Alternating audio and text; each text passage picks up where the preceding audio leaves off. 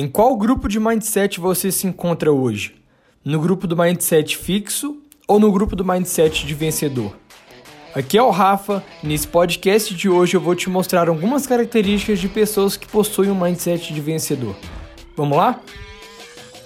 Antes de começarmos, quero que você entenda qual que é a diferença dos dois tipos de mindset. Mindset traduzindo para o português é configuração da mente. É a maneira que agimos e reagimos sobre situações no nosso dia a dia.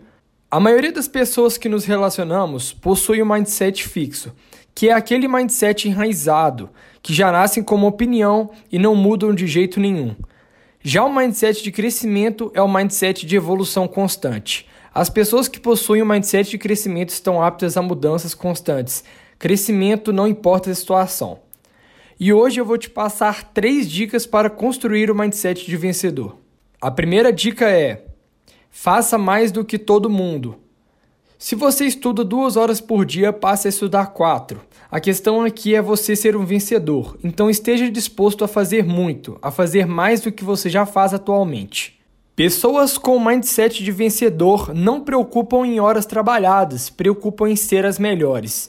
Então, esteja disposto a ser o melhor e fazer mais do que todo mundo. A segunda dica é saber que o sucesso depende 100% do erro. Você com certeza já escutou histórias de empreendedores que faliram pelo menos umas duas vezes, que já erraram várias vezes até chegar onde estão e não vai ser diferente com você. O mindset de crescimento é um mindset de evolução e mudança constante. Comece, erre onde for preciso errar e, se preciso, Mude a rota da sua jornada. Encare o erro como lição de vida e nunca se sinta fracassado e desanimado porque errou. Agora, a terceira dica é sair da caixa. O mindset de crescimento depende de você sair da caixa e enxergar o outro lado.